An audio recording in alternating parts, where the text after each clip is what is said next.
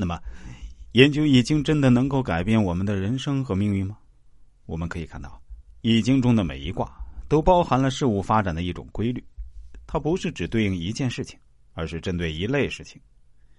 其中每个卦、每个爻都对应了三个点：第一，这个时空点好还是不好；第二，你应该怎么做；第三，结果怎么样？比如乾卦，初九爻潜龙勿用。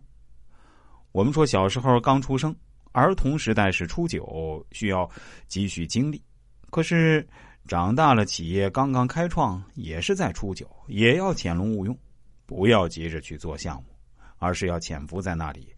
龙潜在水里是它找它的水。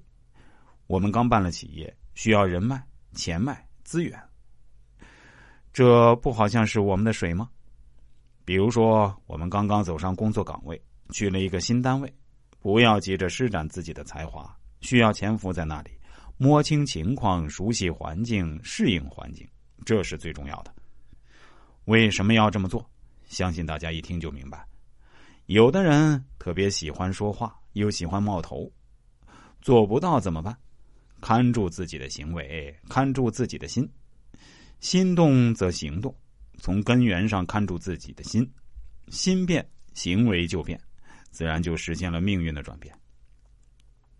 这也正是《易经》的魅力，也教你从这件事上推测到下一件事叫以类万物之情，推测出万物之情况，就像下棋。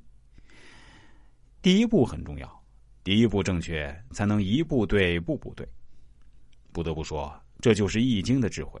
这就是它作为大道之源的神奇，作为上古时期人类传承至今的一本奇书，已经经得住时间的考验，也配得上财富宝典的美誉。可依旧有许多人将其视为封建迷信，无数成功人士，甚至科学界的泰斗爱因斯坦都曾直言，《易经》是中国人的财富。中国的科学家也根据伏羲八卦图，以《易经》为基础。完成了爱因斯坦的统一场论，从而提出了全新的科学理论体系。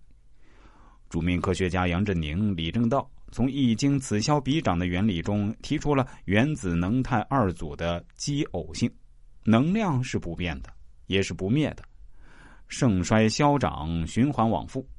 这一重大发现让他获得了诺贝尔物理奖。《易经》一共六十四卦，对应六十四个人生决策心法。